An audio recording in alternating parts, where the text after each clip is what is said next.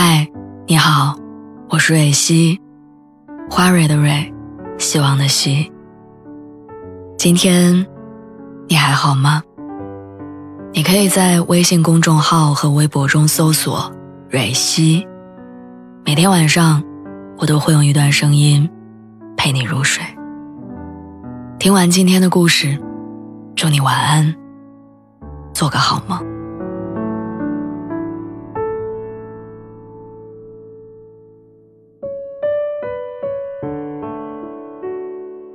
过年的时候，我在姥姥家看到了爸妈第一次约会时候的几张照片。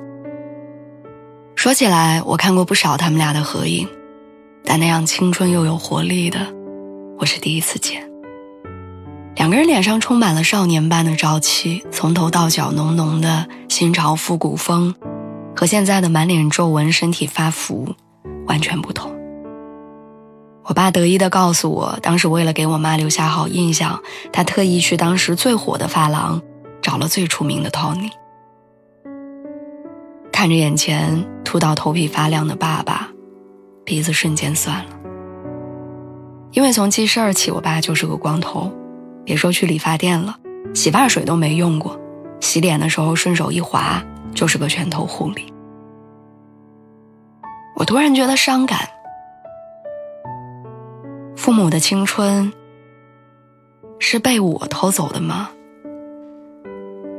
坦白说，我好像没有见过年轻的他们，仿佛记忆里的第一幕，他们就已经是成熟的父母了，脑袋里装的都是上了年纪的人才会想的事儿。我爸从外形上就透着一股老成持重的气息。我三岁那年，为了养家，爸爸换了一个他不熟悉但赚钱的工作。这份工作后来支撑着我们家住进了楼房，但也压得我爸掉光了头发。小学三年级，我爸接我放学，同桌把他认成了是我的爷爷。我爸尴尬地站在原地，苦笑着，不知道该说什么。那一年，他只有三十五岁。我妈呢，特别爱唠叨。印象中，他似乎只有两种状态：不是正在说我，就是在酝酿要怎么说我。从五岁开始，我就被灌输养生的重要。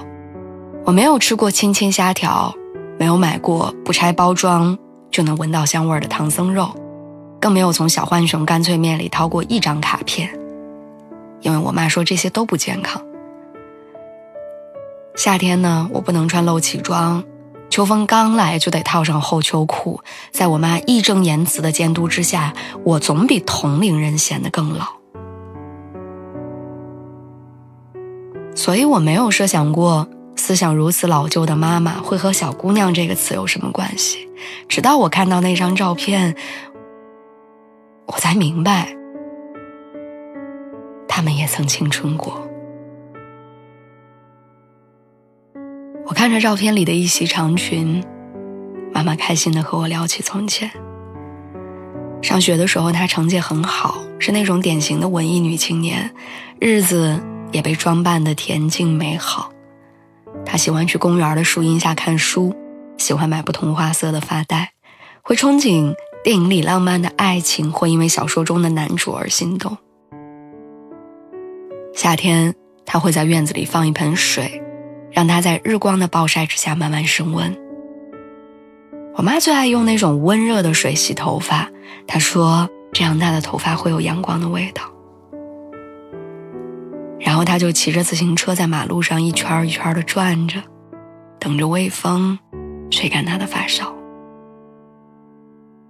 我爸特别自恋，他说自己年轻的时候特别时尚帅气，形象气质直追张智霖。上学的时候就有女生给他塞情书，工作之后总是能收获女孩子们崇拜的目光。聊天当中，他们好像又回到了自己还年轻的岁月，炽热、美好，眼神里透着幸福的光亮。